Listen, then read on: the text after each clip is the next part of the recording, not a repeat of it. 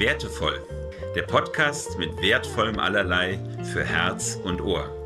Von M und M.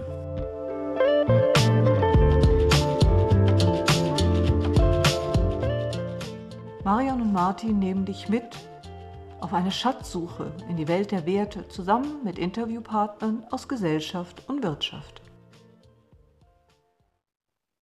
Hallo Marion, wie schön ist das mit dir noch ein kleines Geschenk zusammenzupacken für unsere Hörerinnen und Hörer. Wie geht's dir?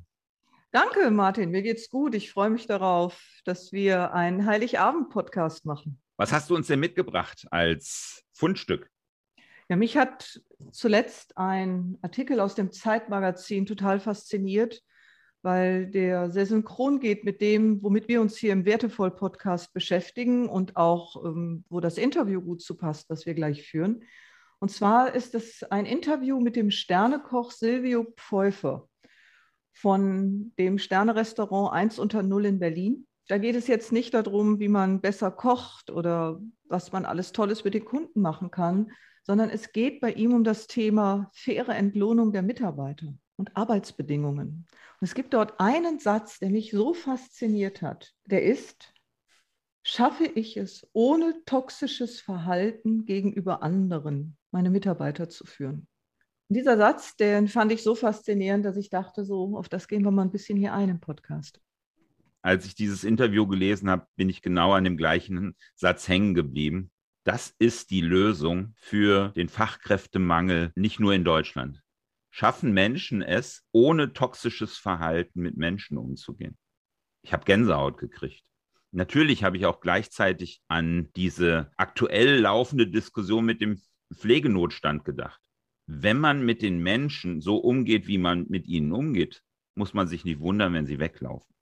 Ich finde es toll, dass Sie sich entschieden haben, in dieser doch auch sehr betroffenen Branche eine Lösung zu suchen über eine Vier-Tage-Woche. Ja, das ist wirklich faszinierend. Also er ist halt hingegangen und hat aus der Corona-Krise eine Tugend gemacht. Und zwar ist er gestartet mit seinem Mitarbeiterteam, als sie alles wieder aufmachen durften nach dem Corona-Lockdown und hat geguckt, dass er erstmal nur eine Viertagewoche macht, damit diese vier Tage zumindest von Gästen gut ausgelastet sind. Und dabei hat er festgestellt, dass es allen sehr gut geht mit der Vier-Tage-Woche. Und auch als das Gästevolumen wieder größer wurde, die Menschen wieder gerne ausgegangen sind im Sommer, ist er nicht von dieser Vier-Tage-Woche abgewichen. Zusammen mit dem Inhaber Ido Ebert hat sich Silvio Pfeuffer entschieden, die Vier-Tage-Woche beizubehalten für seine Mitarbeiter. Was hat er beobachtet? Er hat beobachtet, dass man untereinander entspannter miteinander umgegangen ist. Er hat beobachtet, dass die Qualität der Kochleistung von seinen Mitarbeitern gestiegen ist. Er hat beobachtet, dass durch die Vier-Tage-Woche die Qualität der Servicekräfte gestiegen ist. Sie konnten sich viel mehr den Gästen widmen. Das Trinkgeld ist richtig hochgegangen, also es gab auch messbare Ergebnisse. Und die Bewertungen auf den diversen Bewertungsportalen für 1 unter 0 sind hochgegangen.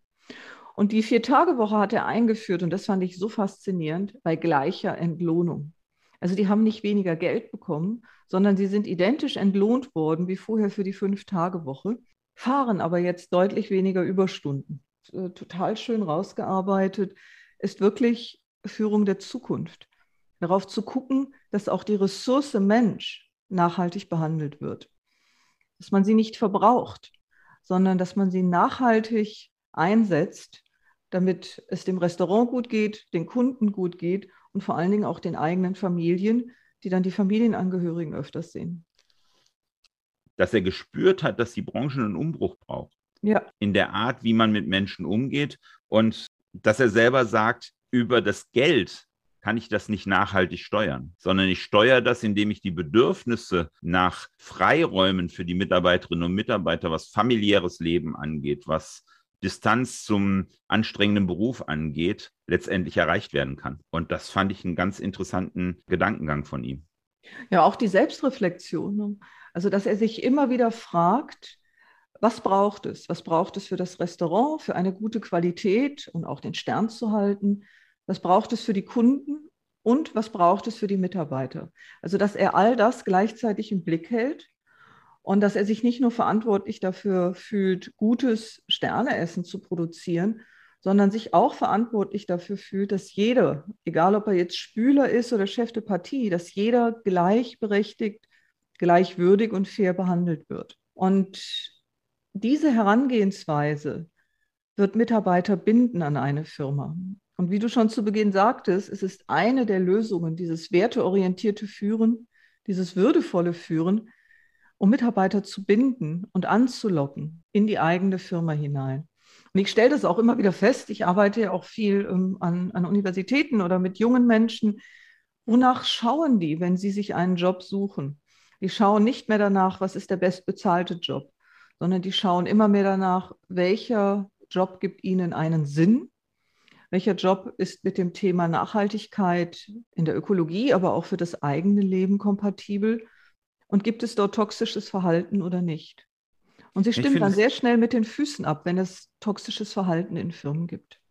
Ich glaube, dass der Wunsch, auch als Mitarbeiterinnen und Mitarbeiter in den eigenen Bedürfnissen wahrgenommen zu werden, ein Wunsch ist, der absolut top bei äh, Bewerberinnen und Bewerbern ist. Und gleichzeitig zeigt sich hier in dem Artikel durch die Zahlen, die entstehen, zufriedenere Kunden, bessere Bewertungen, mehr Trinkgeld, die Menschen sind regenerierter, sie sind weniger krank, die dort arbeiten, zeigt sich, dass sich das vermeintliche Gutmenschentum, vier Tage Woche bei gleichem Lohnausgleich, also bei vollem Lohn, dass sich das in ökonomischen Zahlen, Daten, Fakten positiv widerschlägt. Und das ist doch einfach eine coole Quadratur des Kreises, oder? Ist nicht nur Gutmenschentum der Unternehmerin des Unternehmers, sondern es ist auch ganz bewusstes Handeln zum Wohle des eigenen Unternehmens. Ja. Was ich auch toll finde, ist der Gedankengang zum Schluss des Interviews, wo er den Ball auch Richtung Gäste spielt. Ja, er sagt in dem Interview, erst wenn Gäste diesen Aufwand wertschätzen und sich bewusst werden, dass sie die Arbeitsbedingungen mit beeinflussen können, können Mitarbeitende für die vielen Stunden Arbeit fair entlohnt werden das ist nicht nur Verantwortung für faire Entlohnung und für nicht toxisches Verhalten, nicht nur die Verantwortung der Unternehmerin des Unternehmers, sondern es ist auch eine Verantwortung für uns als Konsumentinnen und Konsumenten. Absolut. Ja. Und in diesem und Sinne sollten wir etwas achtsamer beim nächsten Restaurantbesuch darauf achten. Wie geht es den Menschen und was können wir auch tun, dass es den Servicekräften und den Menschen in der Küche gut geht? Und wir können dieses Thema übertragen eben auch in andere Bereiche.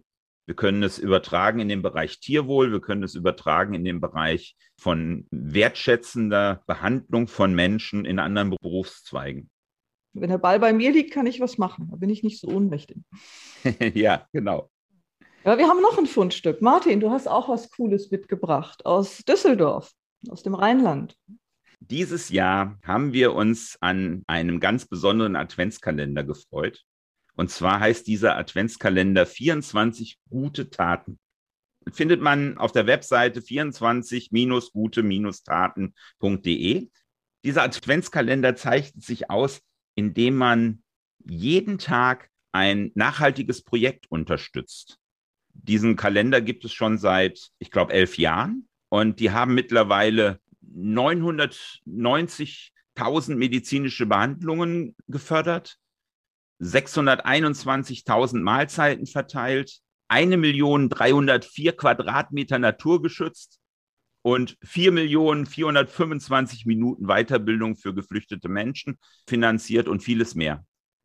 240 Projekte, 64 Projektländer, viele, viele Kalender haben dazu beigetragen, viele, viele Spenden cool. um das zu ermöglichen. Es, es, die haben eine App entwickelt, die dieses Jahr das erste Mal mit verschickt wurde. Und in dieser App konntest du jeden Tag nachlesen, um was für ein Projekt handelt es sich und was ist das Ziel des Projekts und was sind letztendlich die Erfolge, die mit diesem Projekt erzielt werden. Das finde ich toll. Das ist richtig cool. Das ist ja mal ein richtig toller Gedanke. Ja, schade, dass der nur auf Weihnachten beschränkt ist. Könnte man irgendwie ausdehnen, oder? Da hast du recht. Ich habe mir den Spaß gemacht und gestern nochmal mit Sebastian Wehkamp telefoniert. Das ist nämlich der Initiator dieses Projekts. Da kamen wir auch an diese gleiche Frage. Er fand die Idee, die ich ihm erzählt habe, ganz gut, aber davon würde ich gerne mit dir am Ende des Podcasts berichten. Unser heutiger Gesprächspartner ist Michael Beilmann. Er lebt in Krefeld, arbeitet als Social Marketer, ist Facilitator für Startups, ehemaliger Vorstand des Würdekompass e.V., der sich aus der Initiative Würdekompass, den er mit Gerald Hüther entwickelt hat, gegründet hat. Außerdem ist er Autor, Netzwerker, Sprachforscher, Vortragender, Lehrender, Lernender, Sinnstifter und Forscher für Würde. Und zu guter Letzt Herausgeber von Würde Impulse. Herzlich willkommen, Michael Beimann. Ich danke dir sehr für diese wunderbare Vielfalt, die du da in mein, aus meiner Homepage zusammengesucht hast. Und in der Vielfalt werde ich fast schon schwammig und wuschig. Aber gut, dass ich nicht alles mache, aber ich mache vieles davon. Herzlichen Dank für diese wunderbare Begrüßung. Michael, du hast dich ja diesem spannenden Thema gewidmet, Würde. Würde ist ja die Basis unseres ganzen Staatssystems, die Basis unseres Grundgesetzes. Was hat dich dazu bewegt, das Thema Würde zum Zentrum deines Denkens und auch deiner publizistischen Tätigkeit zu machen? Es ist wirklich äh, die Kernfrage ganz zu Anfang, finde ich total schön, wie du das so auch formulierst, nämlich Würde ist im Grunde genommen bis vor sechs, sieben Jahren vom Wort her für mich ohne Relevanz gewesen, weil da habe ich noch überhaupt nicht drüber nachgedacht. Also ich habe ganz viele Persönlichkeitsentwicklungen, entsprechende Beruflichkeiten hinter mir, sei es Tischlergeselle oder Sozialarbeit oder BWLer in Schwerpunkt Marketing und so und Interim-Management. Und in diesem ganzen Kontext habe ich noch nie gewusst, dass, dass das Ganze mit Würde zu tun haben könnte. Okay. Mir ging es immer um kooperatives Miteinander, um Partizipation, um eine entsprechende Art von Miteinander, von Co-Kreieren nenne ich das jetzt, habe ich damals noch nicht getan. Und dann, als ich nach all, all, diesen Dingen meiner beruflichen Situation, auch als ich im Management-Team einer großen Firma war, festgestellt habe, das ist ja irgendwie so, das ist sowas von würdelos. Habe ich damals auch noch nicht so bezeichnet, aber ich habe es empfunden. Und dann habe ich vor sechs Jahren halt Gerald auf dem Kongress kennengelernt und dann haben wir uns gesprochen, haben gemerkt, wie gut wir miteinander verschiedene Sachen starten wollten. Ja. Dann hat er mir das Manuskript in die Hand gegeben und das Manuskript seines Buches Würde. Und dann merkte ich, yo, das ist es. Da habe ich jetzt eine Kumulation. Und das hat mich so begeistert, weil ja. es einfach ohne Identität, ohne Ideologie, das ist einfach ein so tolles Fundament fürs Miteinander sein und leben. Und da kann ich nicht mehr darum hin, als mich diesem Ruf zu beugen oder zu, hinzugeben, wie auch immer man das nennt. Was ist für dich persönlich Würde? Ähm, also erstmal schön, dass du dieses unangenehme Wort sagst, aber das klassische Wort, was wir gegenwärtig äh, als, als, als stetige Frage haben, nämlich definieren. Das Schöne ist, dass Würde nicht für mich oder grundsätzlich nicht definierbar ist. Ich habe eine Erläuterung dazu, die meine ist, die ich über die letzten Jahre entwickelt habe bzw. erarbeitet habe durch viel Lesen, durch viele Besuche, durch viele Gespräche, durch Workshops. Und da ist Würde eine, für mich, wenn es in Beziehungen existent ist, eine Art von Fluidum, das sich durch Beziehungen webt. Würde es im Grunde so etwas, was über die Identität hinausgeht und Menschen verbinden kann, Menschen zu Toleranz führen kann. Menschen in eine Verbindung bringt, die über die entsprechende Spaltung hinausgehen kann. Also du hast im Sinn, dass Würde etwas ist, was verbindet und Spaltung auflöst. Ja. Und wenn du sagst, dass Würde schwer definierbar ist, aber für dich spürbar und beobachtbar, in welchem Moment hast du denn das Gefühl, jetzt ist Würde zwischen Menschen da? Kannst du da ein, zwei Beispiele geben? Mhm. Also auch da wieder ein spannender Punkt, äh, auch wieder schön, wie die Worte dann rüberkommen, also verstanden werden. Würde ist ein Bewusstwerdungsprozess und nicht ein, ist erst im zweitrangig ein Fühlprozess. Zum Beispiel in Unternehmen, wenn ich da im Miteinander bin und es Konflikte da äh, entsprechend in den Teams sind, weil ich begleite ja entsprechende Organisationen und Teams in diesem Kontext würdebasierte Beziehungsstruktur. Ähm, dann merke ich einfach, wenn ich das Thema Würde einschlage, ändert sich die Stimmung. Es ändert sich eine Haltung und dann hat man im Grunde genommen diese ganzen konträren Punkte äh, reduzieren sich, weil du kannst, wenn du mit Würde, wenn du über Würde redest, hast du nicht mehr die Chance, dich mit deiner Identität so reinzunageln, in Anführungsstrichen, dass du in den Konflikten bist.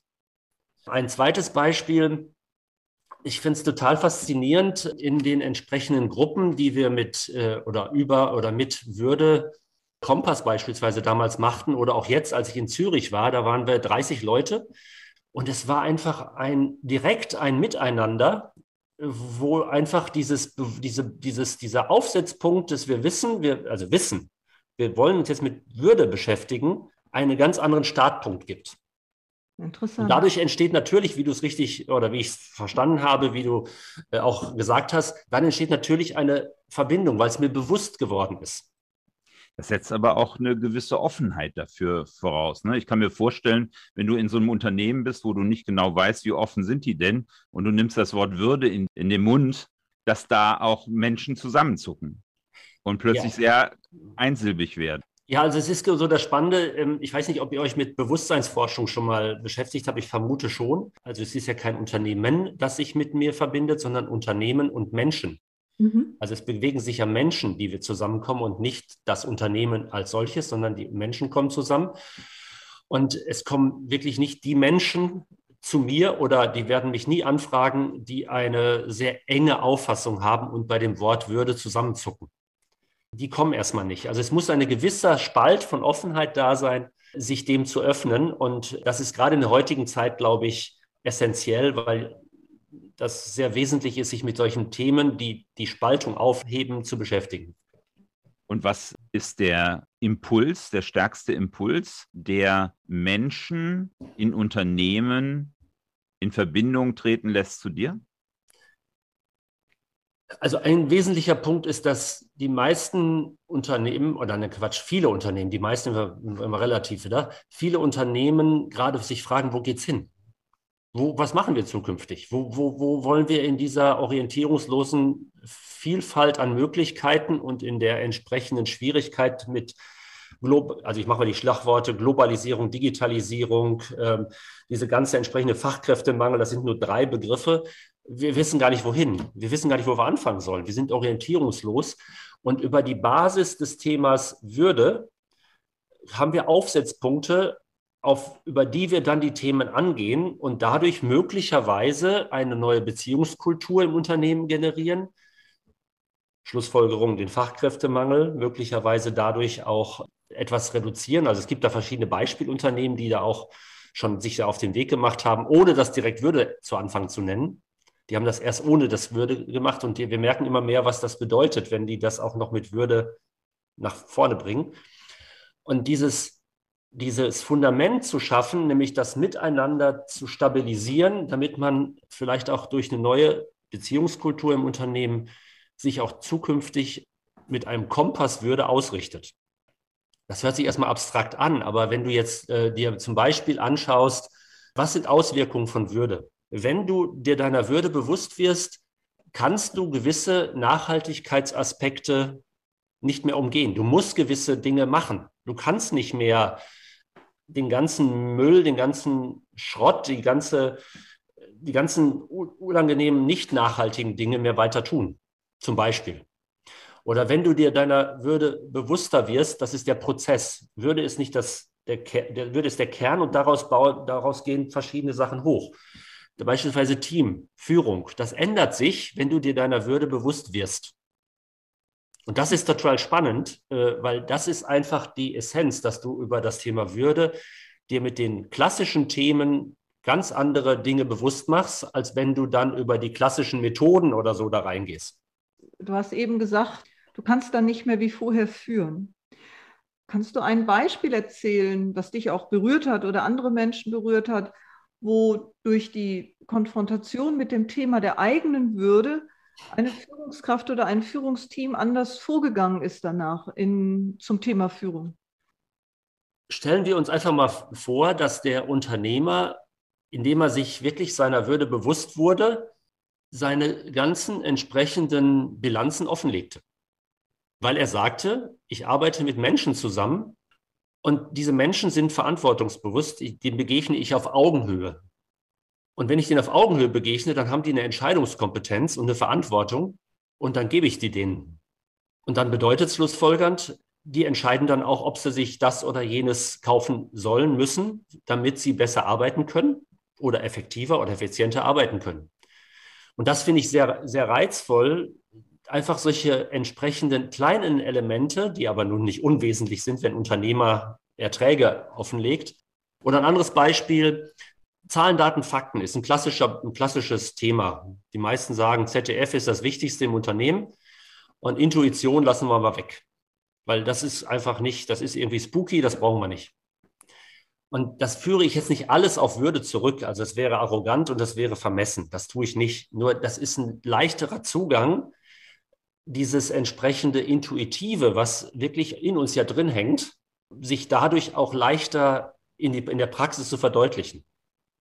Das heißt also, der Würde ist im Grunde genommen eigentlich nur so das Vehikel, sich mit Themen auseinanderzusetzen, und sie unideologisch oder ohne irgendwelche Konzepte oder Muster aus sich selbst kreierend entwickeln zu lassen. Hat Würde ein Glaubhaftigkeitsproblem? Was meinst du damit? Na, ich habe so dran gedacht, als äh, Marion auch den Bezug zum Grundgesetz hergestellt hat. Die Würde des Menschen ist unantastbar.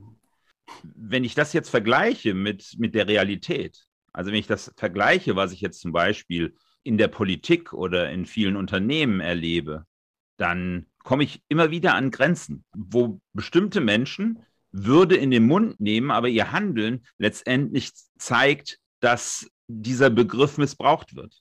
Weil wenn die Würde des Menschen unantastbar ja. ist, könnten aktuell bestimmte Dinge gar nicht, dürften bestimmte Dinge in unserer Gesellschaft gar nicht passieren. Mhm. Da sie aber passieren, ist für mich das ein Zeichen, dass Würde doch auch äh, existieren kann ohne diesen Prozess, den du eben dargestellt hast. Puh, jetzt bringst du, ich würde sagen, das sind jetzt fünf Fässer auf einmal, die du jetzt aufbringst. Ich versuche mal eins davon zu öffnen. Und wenn es nicht kommentiert wurde, lass es mich wissen. Glaubwürdigkeitsproblem. Wenn wir wüssten, was Würde ist, würden wir da nicht drüber sprechen müssen. Das heißt, im Grundgesetz steht zwar, die Würde des Menschen ist unantastbar, aber weißt du, was das konkret bedeutet? Der Kompass fehlt. Das heißt, genau, das heißt, du hast die Situation, du hast da irgendwie so einen Begriff und die Väter und Mutter des, Grund, des Grundgesetzes haben das schon total klasse, wirklich da reingeschrieben. Und wir haben zigmal darüber diskutiert, was das bedeutet. Und unantastbar heißt das jetzt, dass es in dir selbst angelegt ist, würde ist in dir angelegt und deswegen unantastbar. Das ist eine Interpretation. Die zweite kannst du auch zum Beispiel sagen, also ich darf die Würde des anderen nicht antasten. Und das dritte ist, und das ist ja dann der, der, der Nachsatz, der Staat hat dafür zu sorgen, dass die Würde des Menschen, seines Volkes nicht angetastet wird. Und seines Volkes gibt es nicht, sondern des einzelnen Menschen. Das heißt, du hast schon hier in deiner Ausführung, wie ich sie verstanden habe, Martin, drei verschiedene Möglichkeiten, das sind sicher nicht alle, auf die du dich jetzt beziehen kannst. Welche ja. sollen wir gehen? Die eindeutigen. Welche? Ja, zum Beispiel, wenn, wenn ein Mensch Schaden nimmt durch die Ignoranz der Gemeinschaft. Also ganz konkret, bleiben wir in Deutschland, wir müssen ja nicht über die Grenzen gehen. Wir haben doch vor ein paar Monaten erlebt, wie plötzlich die Arbeitsbedingungen in der Fleischindustrie sichtbar wurden. Ja, okay. Durch einen Kollaps bei Tönnies. Ja. Da wurden ja viele Dinge sichtbar, die sich Einzelne gar nicht vorstellen konnten. Ja. Die Art, okay. wie da mit Menschen umgegangen wird, wie sie ja. letztendlich, meine Worte, missbraucht wurden ja. in, ihrer, in ihrem Menschsein. Okay. Die Würde beim Unternehmen. Du hast, du hast gerade in deinem Glaubwürdigkeits- Problem äh, von äh, dem Thema gesprochen, beispielsweise Arbeitsbedingungen. Und da ist die Situation, dass es definitiv würdelose Arbeitsbedingungen gibt. Das ist einfach Fakt. Das ist einfach unstrittig. Und da kannst du wieder sagen, das ist eine Katastrophe. Und auch da wieder, und das macht das ganze Thema Würde so komplex und vielleicht auch kompliziert, obwohl es total einfach ist. wenn du jetzt dieses Thema siehst, wenn sich die Unternehmer würdelos verhalten, hast du darüber Möglichkeiten, die, das Würdevolle abzuleiten. ist erstmal eine Paradoxie vielleicht, aber das ist vielleicht sehr wesentlich. Das heißt, wenn ich jetzt die Arbeitsbedingungen sehe bei Tönnies, also als ein Beispiel nehmen, dann kannst du ganz konkret sagen, was muss denn passieren, damit es würdevoller wird. Also das heißt, wenn ich dich richtig verstehe, ist das auch dein Ansatz, wie du mit den Menschen in den Unternehmen arbeitest. Du fragst sie erstmal ganz konkret bei sich, was wäre denn für dich etwas Würdevolles im Umgang miteinander? Wie sähe das bei euch aus, wenn ihr würdevoller miteinander umgeht? Also du lässt die Menschen sich erstmal auf sich beziehen und bei sich selber forschen, was ist für dich denn würdevoller Umgang? Habe ich das richtig verstanden? Genau, also es ist so, wir haben in den letzten Jahren einen Würde macht Sinn Schlüssel erarbeitet, an dem wir dann mit den acht bis neun Parametern, je nachdem, schauen, was könnte das denn sein? Würdevolles Business, würdevolle Unternehmensstruktur, beziehungsweise würdevolle Unternehmens-, also Beziehungskultur. Und das ist natürlich wichtig, dass wir nicht einfach sagen, das ist Würde. Das ist ja eine Arroganz, die maße ich mir überhaupt nicht an. Das ist, das geht überhaupt nicht. Ich bin, ich bin ein Forschungsreisender, stetig und werde es mein Leben lang bleiben, weil ich werde, ich werde das auch nicht schaffen, final Würde, Würde würde durchdrungen zu sein. Das ist, eine, das, ist, das, das ist eine Erleuchtung, die ich gar nicht kriegen werde und die ist ja sowieso Quatsch. Also demzufolge gehe ich natürlich über, dieses, über diesen Austausch, über das Miteinander mit den Menschen in Kontakt, mit den Teams in Kontakt. Das machen wir teilweise spielerisch, damit es auch angenehm wird, weil das hat ja was bisschen was Schweres vielleicht auch so. Also schwer im Sinne von, ob man das mal so hinkriegt, dieses Thema Würde, der so altbackende Begriff vielleicht und das, den irgendwie so hinzukriegen. Also man kann es spielerisch machen. Und du hast vollkommen recht, Marion, wir gehen da mit den Teams, mit der Führung, mit der Führungsmannschaft erstmal in den Dialog. Und das dauert ein bisschen, bis wir da auch ähm, ja einfach so einen unternehmensspezifischen Würde macht Sinnschlüssel haben auf der Basis der individuellen Würde macht Sinnschlüssel des Einzelnen. Und wenn du auf diesem Weg bist mit den Menschen, gibt es da so Momente, die dich so ganz persönlich berühren, wie das wirkt, wenn du mit den Menschen mit Würde arbeitest. Also wo du so ganz ja. persönlich sagst, so ja genau, deswegen mache ich das, da berührt mich was. Ja. Also vielleicht als Parallelbeispiel. Als ich im Management-Team von Bofrost war, das war also mein größtes Unternehmen, das war, äh, das war, da war ich wirklich am falschen Platz, weil es einfach für mich nicht würdebasierte Führung war. Punkt. Mhm. Da habe ich mich ungemein schlecht gefühlt vielfach und merke einfach, wie ich durch dieses Thema jetzt in Teams auch mit, sei es jetzt ein Maurer, sei es jetzt ähm, ein Handwerker, ich kann nur mit Handwerkern, weil ich auch Tischlergeselle bin, kann ich also auch mit Handwerkern ganz gut, weil ich immer noch viel mache. Aber diese Kommunikation über dieses Thema Würde ist erstmal, was willst du von mir? oder viel zu philosophisch. Das sind also wirklich Spannungen und das ist wirklich total viel. Aber jeder hat erstmal einen Andockpunkt mit mir, mit dem Thema. Mhm. Auch wenn es vielleicht sehr tiefgründig ist oder sehr oberflächlich oder was willst du von mir? Das ist total spannend, diesem Thema einfach in jeglicher Couleur Stimme zu geben. Und das berührt mich total. Das kann ich sagen, vom Würdekompass bis jetzt, von, den, von der Zeitschrift, die ja da, das ist fantastisch, mit den Leuten darüber in Austausch zu kommen. Dieser Moment, der dich so berührt, wenn du mit den Menschen im Dialog bist, was ist das genau? Ist das dieser Moment, wo sie dann plötzlich anfangen, eine Sprache für was zu kriegen, was ihnen wichtig ist? Oder ist das die Art, wie sie sich oder andere anschauen? Also kannst, kannst du das noch irgendwie ein bisschen aufdröseln? Ich finde das total spannend. Was, was ist denn da so die, die magische ja. Substanz in diesem Wort? Wenn du das hast du schön gesagt. Die magische Substanz ist wunderbar. Ich sage immer das Fluidum, aber magische Substanz ist auch schön. Es ist dieses, für mich ist es wirklich dieser Punkt von, ich mache es mal ein bisschen sehr platt. Ich glaube, ich kann einen AfD-Politiker genauso wie einen linkspolitischen, radikalen als Mensch sehen.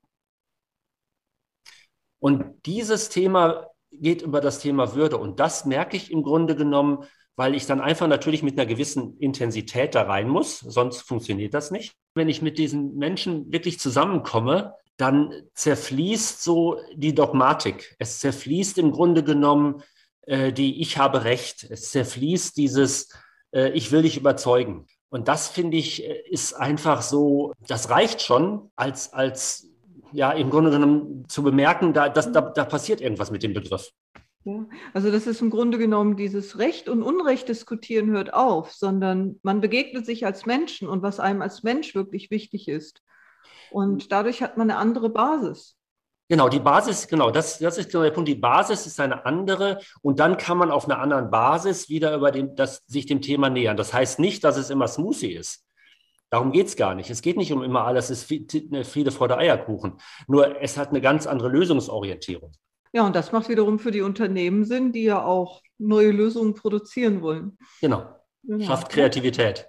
Also das merke ich schon und es ist aber anfänglich ein Widerstand oftmals, und das hast du so schön gerade gesagt, Martin. Natürlich gibt es würdelose oder sehr würdevolle oder auch ein bisschen würdevolle, wenn man das mal klassifizieren möchte, was natürlich auch sehr definitionsmäßig ist, äh, Unternehmen oder Unternehmer oder Mitarbeitende oder Führungskräfte.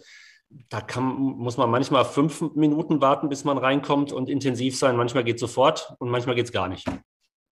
Ja, und ich finde das auch toll, wie du immer wieder von der Sprache her von deiner Definition sprichst. Das ist meine Meinung, das ist meine Definition. Das finde ich prima. Dann kann man es trotzdem klipp und klar sagen. Wenn man Menschen unter dieser Art arbeiten lässt, wie wir es beschrieben haben, dann ist meine Definition davon Würdelosigkeit. Ja.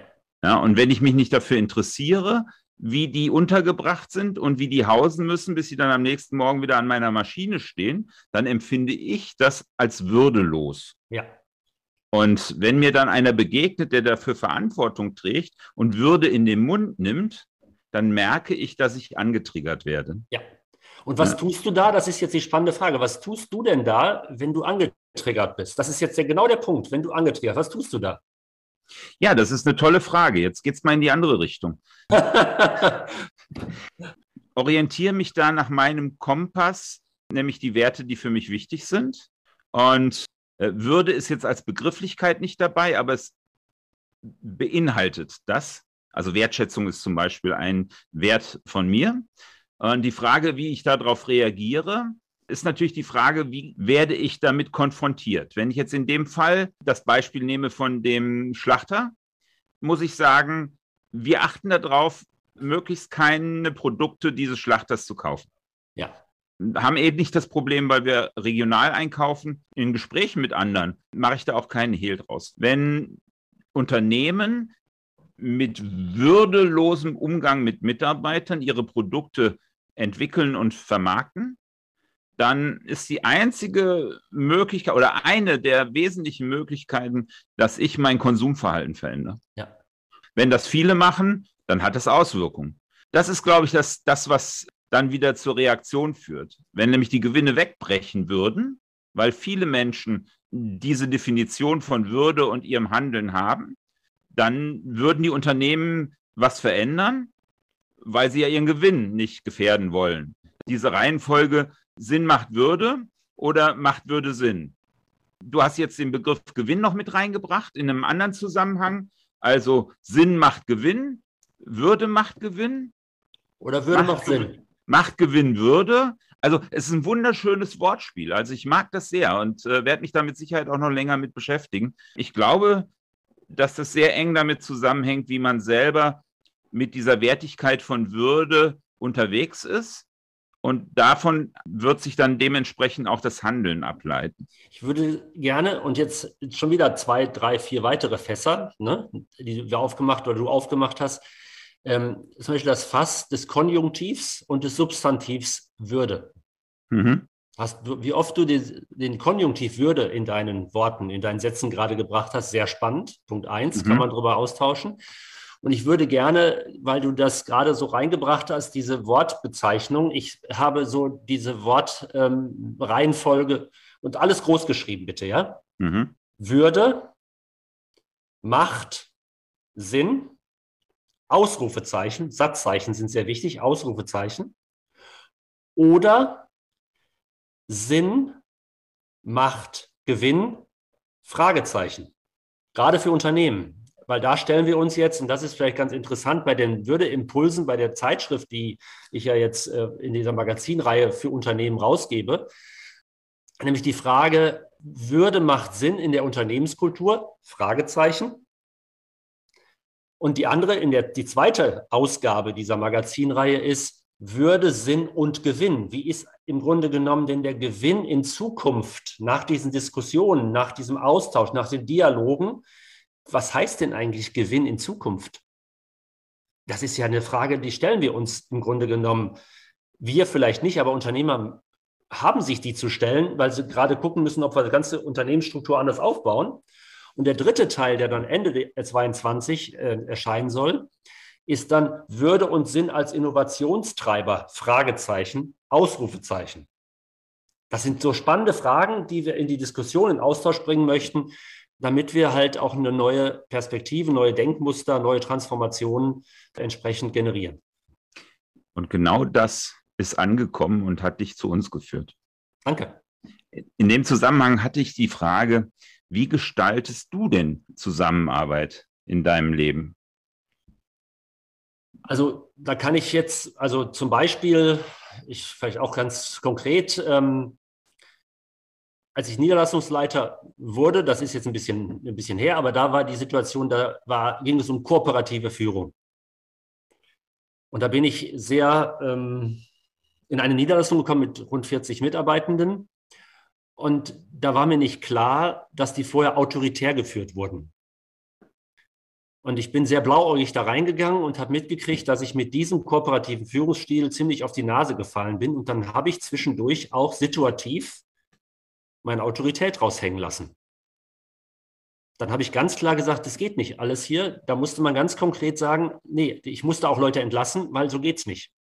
Mhm. Und das war würdevoll. So doof es sich anhört, dass ich habe die würdevoll zum Großteil entlassen müssen oder auch entlassen und gleichzeitig neue eingestellt. Nachher, nach den fünf Jahren in dieser Rolle, haben wir uns wirklich mit fast mit Tränen verabschiedet, weil ich auch sehr klar und transparent geführt habe, weil das ist auch ein essentieller Punkt im Rahmen einer würdebasierten Führung, wirklich auch Klarheit zu geben, dass die Leute wirklich nicht irgendwie rumeiern müssen, sondern wissen, wo es hingeht. Transparenz. Ganz wichtiger Punkt. Auch ähm, die Leute einbeziehen. Das heißt also nicht, ich weiß alles, sondern wir wissen gemeinsam mehr als ich alleine. Das ist auch immer so ein spannender Punkt. Oder das ist zum Beispiel ein Würdeparameter in dem Würde macht Sinnschlüssel, Wiss, äh, Wissen teilen. Das machen ja viele auch nicht. Sie teilen ihr Wissen nicht, weil sie ihr konkretes Wissen für sich behalten wollen, weil das ist ja Macht. Ja. Und das sind alles so kleine Bausteine, die ich umsetze, auch in den Redaktionsteams oder in meinen Projektgruppen oder auch in meinen entsprechenden Projekten. Ähm, das ist einfach ähm, eigentlich schon in mein Blut übergegangen und ähm, ja, manchmal bin ich auch überfordert und bin auch äh, dann im Grunde genommen auch würdelos in meiner Führung. Punkt. Bin ich auch. Gibt es auch, aber immer weniger. Jeder ist ja nur Mensch. Deswegen kann man keinen Führungsperson oder keinem Unternehmer einen Vorwurf machen, wenn er auch mal irgendwie austickt, aber sich nachher wieder entschuldigt. Ist doch vollkommen okay. Aber das, das ist, man ist ja nicht Übermensch. Ich fand das wichtig, als du eben gesagt hast, es braucht auch Klarheit und Transparenz. Ja. Führen mit Würde muss nicht Wattebäuschen heißen, ja. sondern äh, heißt ja Respekt, Wertschätzung des anderen, den Menschen ins Zentrum des Handelns zu stellen. Vielleicht würde ich gerne noch eine Sache sagen, weil auch das ist vielleicht nicht unwesentlich, weil du schon zweimal diesen Begriff genannt hattest und ich glaube, Marion hatte den auch schon gesagt. Wertschätzung. Wir haben geguckt, dass wir, wenn es denn zwei Worte gibt, Wertschätzung und Würde und Respekt, dann müssen die ja eine unterschiedliche Bedeutung haben. Sonst würde es die nicht geben. Und da ist so die Überlegung, die sich mehr und mehr auch als weiteres Konzept herausstellt, auf den man dann auch möglicherweise auch eigene Module der gemeinsamen Selbstwirksamkeitslabore, so heißen unsere Formate, stellen kann, nämlich Wertschätzung ist das, was ich innerlich mir gebe. Dann heißt es, wenn ich mir Wertschätzung gebe, gebe ich dir Respekt. Okay. Das ist ja klassisch. Ich gebe dir Respekt, wenn ich mir meiner Wertschätzung bewusst bin. Und wenn du mir auch wieder Respekt zollst, dann werde ich mir meiner in mir angelegten Würde bewusst. Das ist ja eine schöne, schöne Prozessdarstellung. Also genau. Inside Out und Back to Inside. Also genau. etwas entsteht in mir, dann kann ich es nach außen geben und wenn der im Außen das erlebt, spiegelt er mir das wieder zurück und dann wächst in mir das Gefühl von Würde. Ich genau. bin meiner selbst würdig, ich bin dem anderen würdig. Genau. Ein schönes Bild. Und so ist auch dieses, was wir ganz zu Anfang hatten, dieses, ähm, dieser, dieser Grundgesetzartikel, das ist dann einfach, dann, wenn ich mir dieser Würde bewusst werde, dann ist es unantastbar. Ein Nelson Mandela, ein Mahatma Gandhi, die hatten ihre Würde. Und jemand, die waren ihre, sich ihrer Würde auch bewusst. Sie konnten stehen, aufrecht stehen. Ein weiterer Parameter in diesem Würde macht Sinnschlüsse. Sie konnten aufrecht stehen, trotz der Qualen, die sie erleben mussten. Und das ist so der reizvolle Punkt. Und deswegen werde ich nie mit dem Thema fertig sein, weil ich weder Nelson Mandela noch äh, Mahatma Gandhi bin. Eine Frage, die du den Firmen stellst, die du gerne im Magazin darstellen willst, würde ich dir gerne zurückspielen. Gerne. Was zählt denn für dich alles zum Gewinn deines Handelns unter dem Blick von Würde und Sinn? Ja.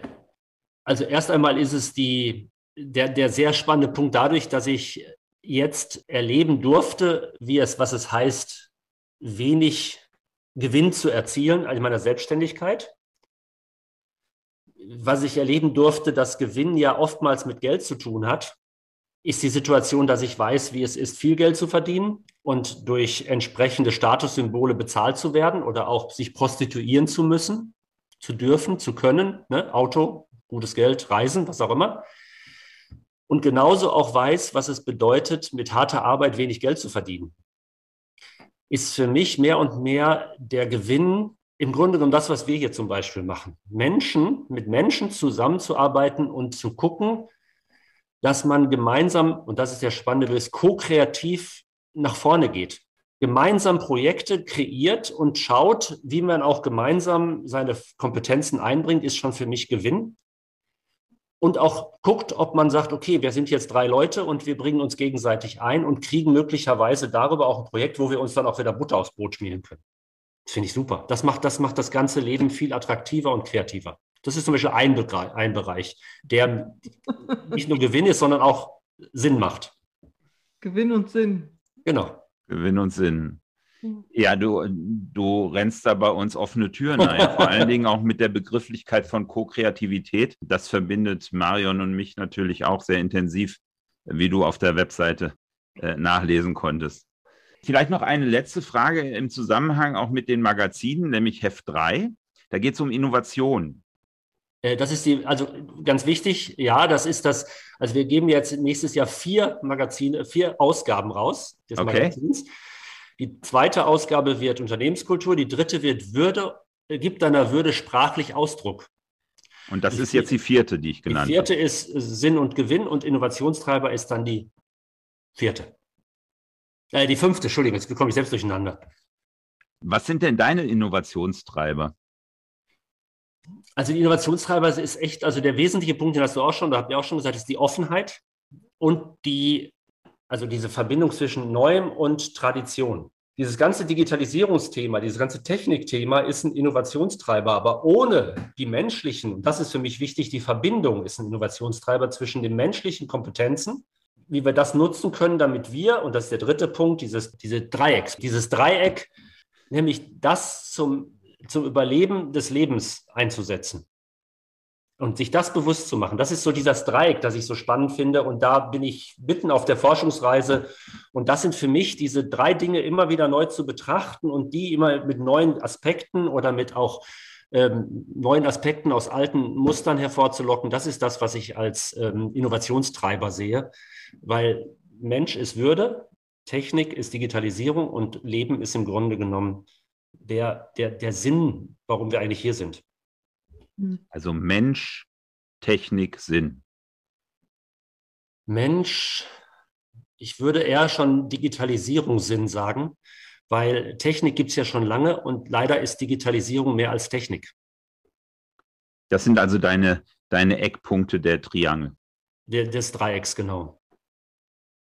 Und die, wenn, wenn wir die nicht im Grunde genommen als Innovationstreiber mit Leben füllen und uns selbst beantworten mit den entsprechenden Dingen, die da dranhängen, brauchen wir eigentlich nicht mehr lange, brauchen wir nicht mehr weiter lange weitermachen. Mhm. Also wer Kinder hat, der kann eigentlich schon sagen, wenn er das nicht beachtet, die armen Kinder.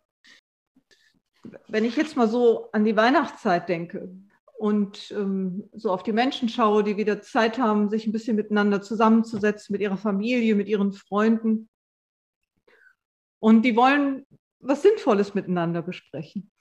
Aus deinem Thema der Würde hinaus, welche, welche ein, zwei Dialogfragen, Kaffeekränzchenfragen, Schön. Fragen würdest du ihnen mitgeben? Also was sicherlich eine spannende Situation ist, was ist dir in letzter Woche oder in letzten Tagen an würdevollem Verhalten oder würdelosem Verhalten passiert? Dann wirst du erstmal eine große Irritation mitkriegen. Muss, da musst du es noch begründen, wahrscheinlich, warum du diese komische Frage stellst. Ja. Und dann im Grunde genommen musst du natürlich eine Antwort wissen und auch Beispiele bringen, weil sonst kannst du, das ist das eine Luftnummer und du wirst ausgelacht. Vielfach. Mhm. Also das ist schon wichtig, dass du eine Antwort hast und was begründen kannst, warum du das auch jetzt entsprechend fragst. Ja, ja die Neugierde, es von anderen Menschen wissen zu wollen, ist, glaube ich, ja. auch immer eine ganz gute Begründung. Ne? Ja, Hast genau. du noch eine Frageidee? Was stellst du noch so für Fragen? Also es, es, man kann auch noch, das ist ganz interessant, wenn man auch eine gewisse Provokation äh, möchte, aber auch das ist manchmal Weihnachten nicht so sinnvoll, aber was sinnvoll sein kann, ähm, ist in Konflikten halt ein, äh, diese Würdefrage zu stellen. Das heißt, ist das, was hier jetzt gerade passiert, wenn Stresspunkt ist, das, was jetzt gerade hier passiert, eigentlich ein würdevolles Verhalten? Fragezeichen. Pause. Mhm. Und auch sich selber dann mit einbeziehen. Ne? Verhalte genau. ich mich gerade würdevoll? Nee, äh, ja, das ist jetzt erstmal, also das kann dann als zweites kommen, aber erstmal diese Frage, die in den Raum werfen, ja, okay. das nennt man paradoxe Intervention. Dann kriegst du im Grunde genommen erstmal, was willst du denn hier? Das heißt also, ja, ich frage mich gerade und dann bringst du die Leute in eine andere, in eine andere Welle und das ist ganz spannend. Genau, über diese Paradoxie, dass die dann anfangen rauszukommen aus dem Konflikt und anfangen, den mal anders zu betrachten. Genau. Ah ja, okay, schön. Das ist eine schöne Idee. Ja. Eine ganz gute Idee. Und ähm, was äh, das Thema eurer Zeitschrift angeht, sucht ihr denn da eigentlich noch Interviewpartner oder Firmen, die ähm, über ihre eigene Story was erzählen zu diesem ja. Thema Würde, Macht, Sinn? Ja, also wir sind genau in der Situation, dass wir jetzt ähm, die, das erste Magazin haben wir so weitestgehend gefüllt. Äh, die zwei anderen, da sind noch ein, einige offen. Also wenn du jemanden oder wenn da irgendwas ist, wo wir in den Austausch kommen, wenn du jemanden kennst, wie auch immer, ist das sicherlich sinnvoll, sich einfach bei uns zu melden. Wir werden natürlich auch neue Themen annehmen, äh, weil es geht darum, dass wir zum Beispiel auch jetzt in 23 schon verschiedene Themen avisiert haben, ähm, die gewünscht sind, nämlich Pflege, Gesundheit zum Beispiel, was das bedeutet. Tod, Pflege, Gesundheit, diese ganze Sache. Und was ganz spannend sein könnte, ist auch das Thema Würde und Geld. Ja. Das hat auch mit Unternehmen zu tun. Also das sind so Punkte und deswegen jeder, der eine Idee hat, kann sich gerne einfach mit mir in Verbindung setzen oder mit uns. Kontakt at würde-impulse.de. Ja, vielen Dank. Das ist doch schön. Dann hoffe ich, dass durch den Podcast der ein oder andere darauf aufmerksam wird, bei dir meldet, dass du viele spannende Beispiele dann publizieren kannst, weil sie sind es wert, publiziert zu werden, weil sie in den Massenmedien ja eher selten auftreten. Stimmt. Erzähl noch mal, wie können denn unsere Zuhörer an diese Magazine kommen? Sie können über die Homepage www.würde-impulse.de diese entsprechenden Magazine bestellen oder unter kontakt.würde-impulse.de Mailadresse am besten. Ja, prima. Dann wünsche ich euch viel Erfolg mit diesen Ausgaben. Ich bin ganz gespannt. Wir verlinken das Ganze Danke. am Ende des Podcasts. Dann habe ich noch eine allerletzte Frage. Das Thema gleichwürdig. Ja. Klingelt da bei dir, wenn du dieses Wort hörst, gleichwürdig? Also das hat natürlich mit, jetzt ist es, ein, ist es natürlich jetzt ein glattes Eis. Ich sage mal, jeder Mensch ist gleich würdig. Oder andersrum, jeder Mensch hat seine Würde. Das ist ja eine der Annahmen, dass man meint oder sagt, ja, ja. jeder Mensch hat seine Würde. Das kann man sagen, jeder Mensch ist gleichwürdig. Wir beide sind gleichwürdig. Die Frage stellt sich natürlich, was das jetzt konkret im Alltag bedeutet. Absolut, ja. Und da denke ich mir, sind wir definitiv nicht alle gleichwürdig in der Interpretation oder auch im Lebensstil oder auch in dem Alltag und so weiter. Und sich da auch anzunähern, was heißt das, Menschen gleichwürdig zu behandeln? Als Führungskraft, als Unternehmer, als Mitarbeiter? Also die Frage ist, ob gleichwürdig, das ist eine philosophische und eine sehr äh, Frage, die man in so einem Selbstwirksamkeitslabor sich angucken sollte. In einem Handwerksbetrieb ist ein Lehrling definitiv nicht gleichwürdig mit dem Meister oder dem Gesellen. Aber das ist nicht faktisch so, sondern es ist nicht theoretisch so, weil wir sind vom Mensch her gleichwürdig. Aber von der, von der Struktur, vom Wissen, von der Hierarchie, von den Aufgaben, von der Kompetenz sind wir nicht gleichwürdig oder nicht gleichwertig. Das sind Fragen, das ist wirklich ganz spannend und ähm, da muss, da muss man wirklich ganz genau hingucken, weil also auch Kompetenzen, und das ist ja dieser Begriff von, man nennt das ja auch Holarchie und nicht Hierarchie oder Heterarchie, sondern Holarchie. Das geht um dieses Miteinander der Kompetenzen. Und darin kann man natürlich auch sagen, ob ich nun Doktor habe oder ob ich nun die Schraube da reindrehe, das ist im Grunde genommen alles gleichwertig. Aber das sind so Spielarten, wo ich glaube, da würde ich gerne konkreter drauf eingehen, weil der Podcast wäre, das wäre schon fast ein extra Podcast. Das wäre schon der nächste Podcast. Genau. Ja, alles klar. Ja. Und ich hatte ähm, auch eben die Idee, als du gesprochen hast, und das werde ich gleich Montag mal umsetzen. Ich darf mit Studenten arbeiten, die ähm, das Thema Unternehmensführung gerade lernen und werde in einer Organisationsaufstellung einfach mal den Pool Würde mit reinstellen. Mal gucken, was passiert. Vielen, vielen Dank für das, was hier schon passiert ist und für deine Offenheit und dein Erkundungsdrang in den Fragebeantwortungssessions. Ja. Antworten rausgehauen hast, sondern immer erkundet hast, was könnte denn interessant sein als Antwort. Vielen Dank dafür. Herzlichen Dank für das spannende Gespräch. Für mich kann ich sagen, du hast mich mit vielen Impulsen versehen und ich werde da sicherlich noch länger in der Tiefe nachdenken und freue mich, dass wir uns gefunden haben. Ich danke dir und euch sehr herzlich für die Möglichkeit des Interviews, wünsche euch einen ja, wunderbaren Abend und vor allen Dingen auch ein gutes Gelingen für eure Podcast und Reihe und euer, eure Projekte. Dankeschön.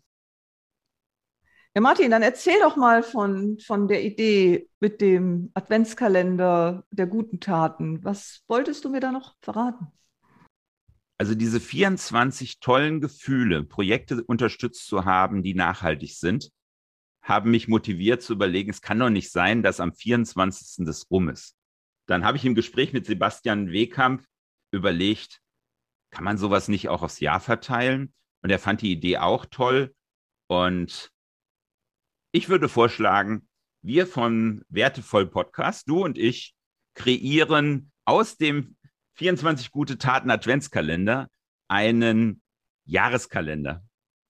Cool. Jeden Monat zwei gute Taten, ein Jahr lang. Das finde ich toll. Und wer kriegt den? Also wem schenken wir den? Ich würde vorschlagen, du verschenkst einen, ich verschenke einen. Ja, an Menschen, die 2021 uns ein Feedback gegeben haben, auf, egal auf welchem Weg, zu diesem Podcast. Was hältst du davon? Ja, das ist eine gute Idee. Dann hoffe ich, dass jetzt noch einige Feedback geben zu unserem jetzigen Podcast. Dann machen wir Deadline 15. Januar. Und alle Feedbacks, die bis dahin eingegangen sind, kommen in die Lostrommel.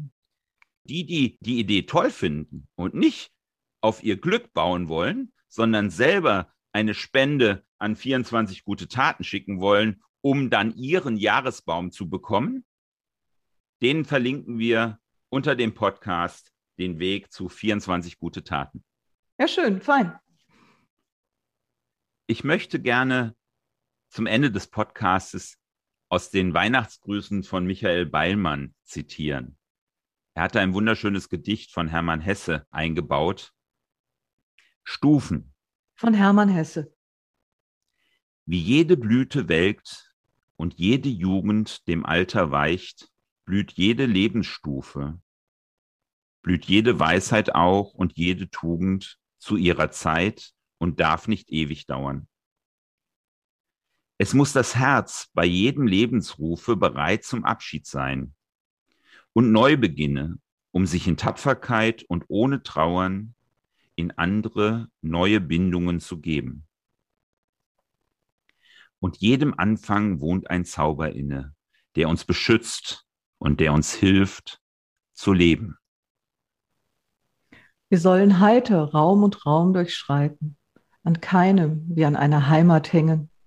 Der Weltgeist will nicht fesseln uns und engen, er will uns Stuf um Stuf heben, weiten.